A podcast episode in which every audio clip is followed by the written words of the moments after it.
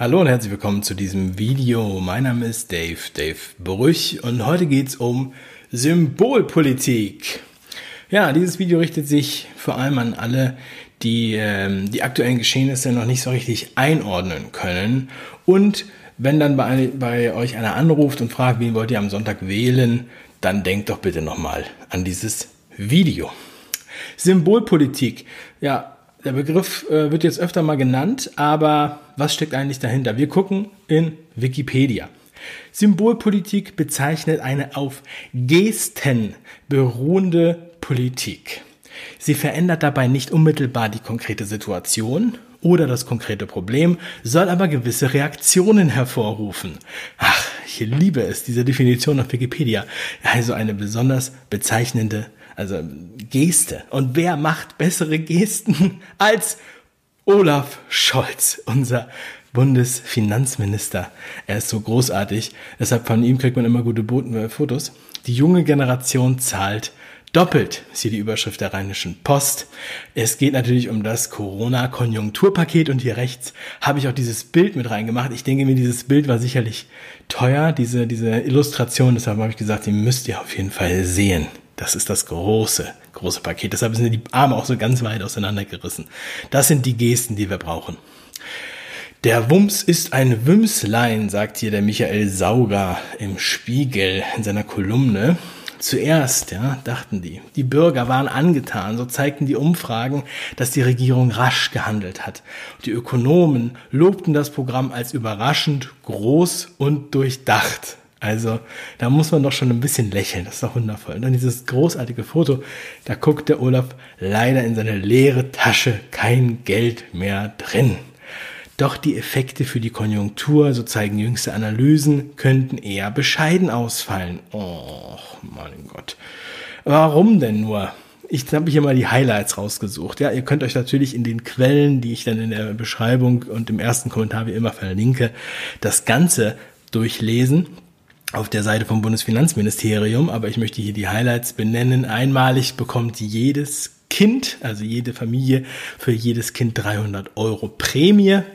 Dann gibt's eine temporäre Mehrwertsteuersenkung. Das ist total easy. 5 statt 7 Prozent für reduzierte Mehrwertsteuer. Das heißt zum Beispiel für Bücher und vor allem für Lebensmittel und für Hotels. Äh, die sind ja sowieso vergünstigt. Ähm, und 16 statt 19 Prozent für die reguläre Mehrwertsteuer, die wir bezahlen.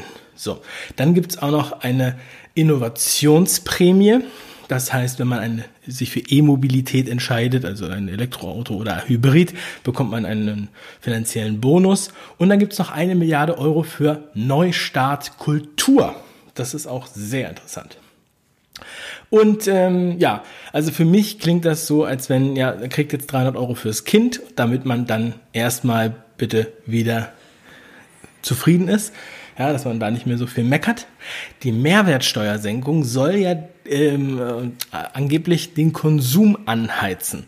Das heißt, die ähm, Konsumenten sollen dann dadurch, dass die Mehrwertsteuer gesenkt wird, äh, mehr kaufen. So, das heißt, dafür müssten die Geschäfte die Mehrwertsteuer sozusagen auch mitnehmen. Also wenn ich jetzt was für 100 Euro kaufe, sozusagen sind da ja normalerweise dann 19% Mehrwertsteuer, jetzt wären dann nur noch 16% Mehrwertsteuer. Das heißt, Pi mal Daumen gehen ein paar Euro runter, ja. Und das heißt, ähm, dadurch will ich dann eher diese 100 Euro ausgeben. Ah, ist vielleicht der Effekt beim Käufer und das ähm, ist noch nicht ganz so groß. Wenn wir jetzt die ganze Mehrwertsteuer weggenommen hätten und ich sage, ich kriege 20% dieses 100-Euro-Produkt günstiger, dann, ähm, also 19% natürlich nur, dann wäre es vielleicht ein größerer Anreiz gewesen. Aber ähm, wie setzt man das eigentlich durch? Da gehen wir jetzt auch gleich nochmal rein, weil das kostet natürlich auch ein bisschen was. Und zum Beispiel gibt es ja auch viele Unternehmen, die verkaufen gar nicht an Endkunden, sondern die haben B2B ähm, äh, Kunden. Ja, also zum Beispiel eine Spedition hat normalerweise andere Unternehmen als Kunden. Das heißt, die Mehrwertsteuer spielt bei dem Geschäft überhaupt gar keine Rolle. Die Mehrwertsteuer ist ein durchlaufender Posten. Aber was bedeutet das für diese Spedition oder für dieses Unternehmen? Mehr Aufwand in dem, äh, es muss zum Teil eine neue Software eingerichtet werden. Ich weiß ein konkretes Beispiel von einem Kunden von uns. Die haben jetzt 5000 Euro Kosten nur durch diese äh, durch diesen Service, den sie in Anspruch nehmen müssen und äh, die Einrichtung der Software und da sind ihre eigenen Personalkosten noch nicht mit drin und haben sonst nichts davon.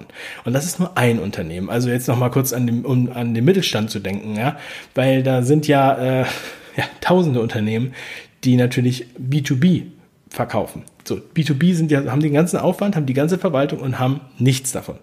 So, und der Effekt der Mehrwertsteuer ist ja relativ gering. Ja, gut, man kann jetzt natürlich ganz viel einkaufen ja, ähm, und hamstern, also zum Beispiel Nudeln oder Klopapier und dann richtig zugreifen, dann halt da die das ganze Konjunkturpaket ähm, einfach mitnehmen. Wahrscheinlich hat sich das Olaf Scholz auch so gedacht. Es wurde ja auch als besonders durchdacht bezeichnet. Diese ähm, eine Milliarde Euro für den Neustart Kultur klingt auch echt wirklich super. Ich habe mir das dann nochmal genauer angeschaut. Ein Viertel davon, 250 Millionen, werden ausgegeben für das neue Normal sozusagen. Die sind nämlich für den Umbau von den Theatern, damit da nicht mehr so viele Stühle nebeneinander stehen. Ja? Ähm, und alle Baumaßnahmen in diese Richtung, 250, also ein Viertel. Und 450 Millionen davon sind für Künstler und so weiter. Also im Grunde genommen ich weiß, einige werden dann wieder sagen, das ist aber nicht so.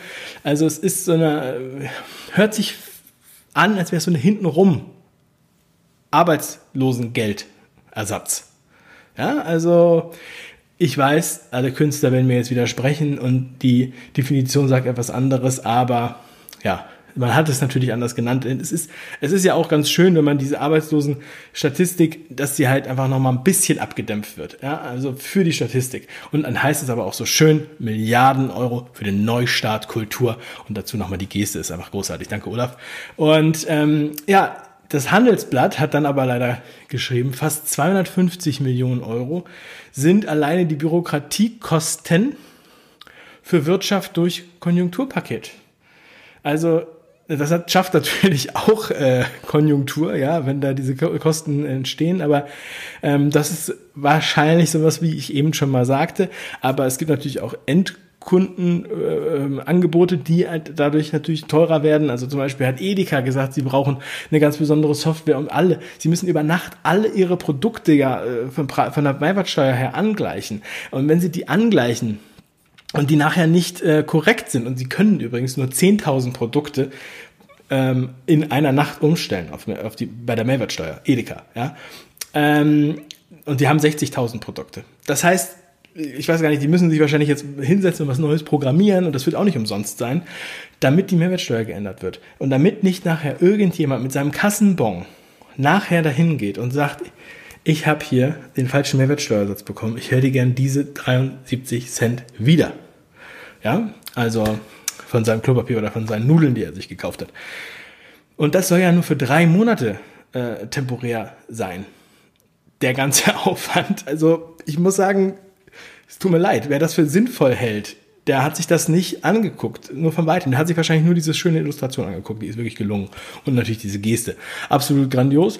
Ähm, und ähm, weiter schreibt das Handelsblatt, also hier ist nochmal die genaue Zahl.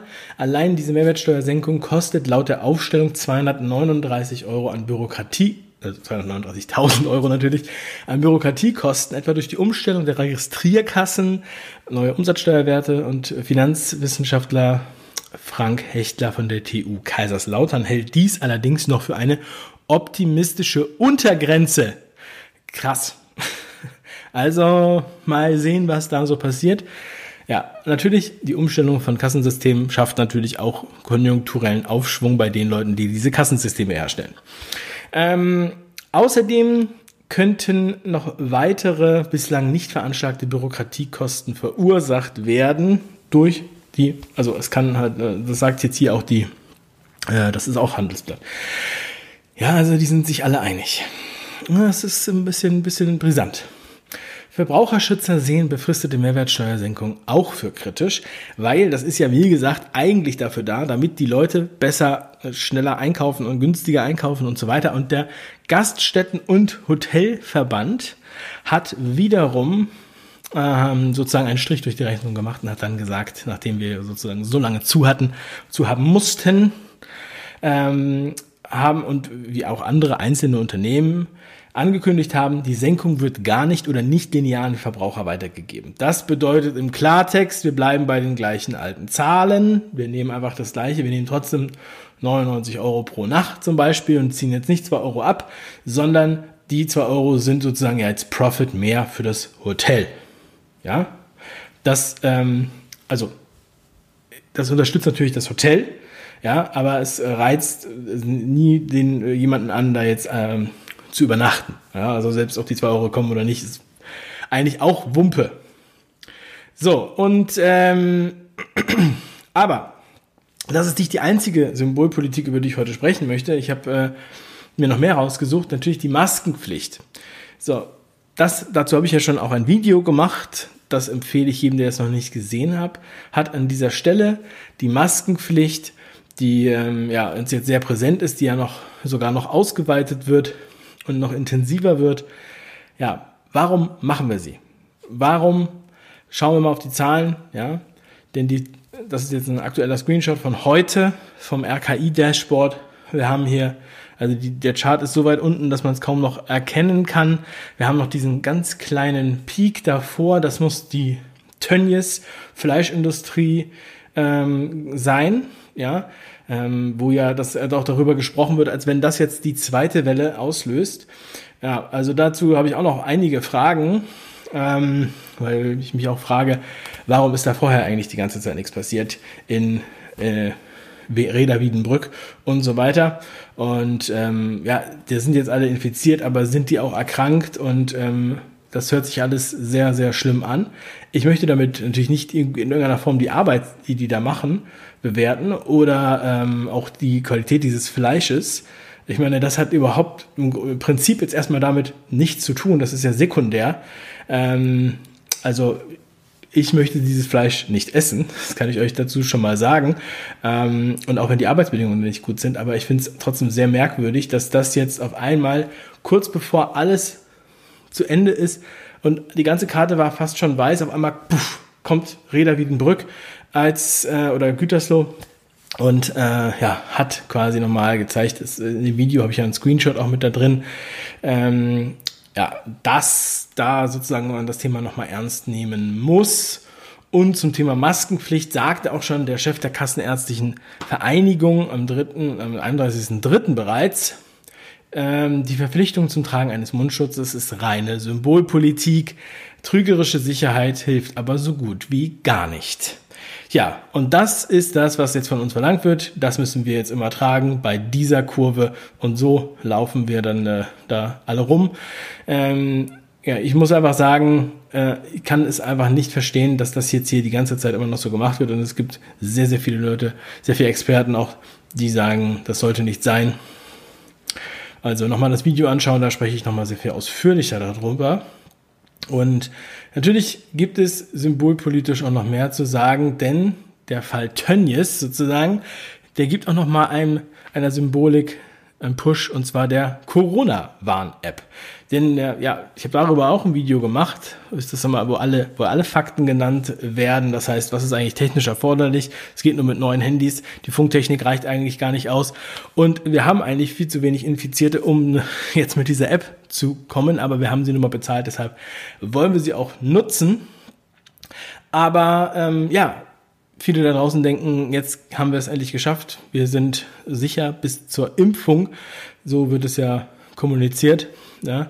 Deshalb diese Corona-Warn-App ist eine Symbolpolitik auch sehr teuer, viel günstiger natürlich als das Konjunkturpaket, aber mh, hm, ja, also mit 20 Millionen und, äh, laufenden Kosten. Und äh, dann hier diese, dieser Appell, also aktuell heute waren es wohl 12 Millionen Downloads, 2 Millionen Downloads sind aber nicht genug. Ladet bitte alle die Corona-Warn-App herunter. So, hier der Appell. Und dann haben wir aber auch schon die ersten Ergebnisse. Wir haben, wir haben jetzt wirklich mal, gucken mal in die Zahlen rein, denn viele haben jetzt seit einer Woche die App installiert und die Corona-App alarmiert erste Nutzer. Es geht los. Wer sich in der Nähe von Infizierten aufgehalten hat, könnte heute von der deutschen Corona-Warn-App alarmiert werden. Bisher sollen rund zwei Dutzend Nutzer in der App eine Covid-19-Infektion eingetragen haben.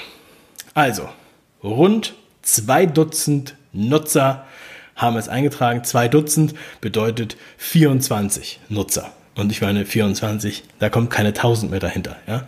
Aber nur 24. Und ähm, das bei 12 Millionen Downloads. Wir wissen nicht, wie viele es wieder deinstalliert haben. Und ähm, ja, bei aktuell roundabout 6000 Infizierten in diesem Land. Ja, da kann man sich dann nochmal überlegen, ob das jetzt hier sinnvoll ist, ob das was bringt ob das groß und durchdacht ist oder ob das nur eine große Geste ist und was uns das bringen soll. Schreib mir gerne deine Meinung in die Kommentare. Sprich gerne mit Menschen darüber, die jetzt äh, ja, davon überzeugt sind, dass das alles sehr, sehr wichtig ist, was da gemacht wird. Oder die vielleicht sogar sagen, ja, ich nehme das hier sehr ernst, denn sonst würden die ja dieses Theater nicht machen, dann würden die kein Konjunkturpaket machen, dann würden die keine Maskenpflicht machen und dann würden die keine Corona-App machen, wenn es nicht ernst wäre. Denn oft habe ich das Gefühl, rechtfertigt dieser Maßnahmenkatalog, was hier gemacht wird. Zum Thema Konjunktur, ich glaube, das beste Konjunkturpaket meiner Meinung nach wäre, wenn man die Leute wieder normal leben lässt. Denn dann würden die auch wieder in Urlaub fahren, in äh, Hotels gehen, dann würden die auch gerne mal wieder normal essen gehen oder einkaufen gehen, Schuhe kaufen, Klamotten kaufen und was auch immer. Und nicht immer nur Nudeln und Toilettenpapier. Das war's von mir. Das nächste Video ist bereits in Arbeit. Ganz liebe Grüße und ich wünsche euch noch einen wundervollen Abend, Morgen, wann auch immer ihr das guckt. Macht was draus. Ganz liebe Grüße, euer Dave. Wir sehen uns auf Telegram. Ciao.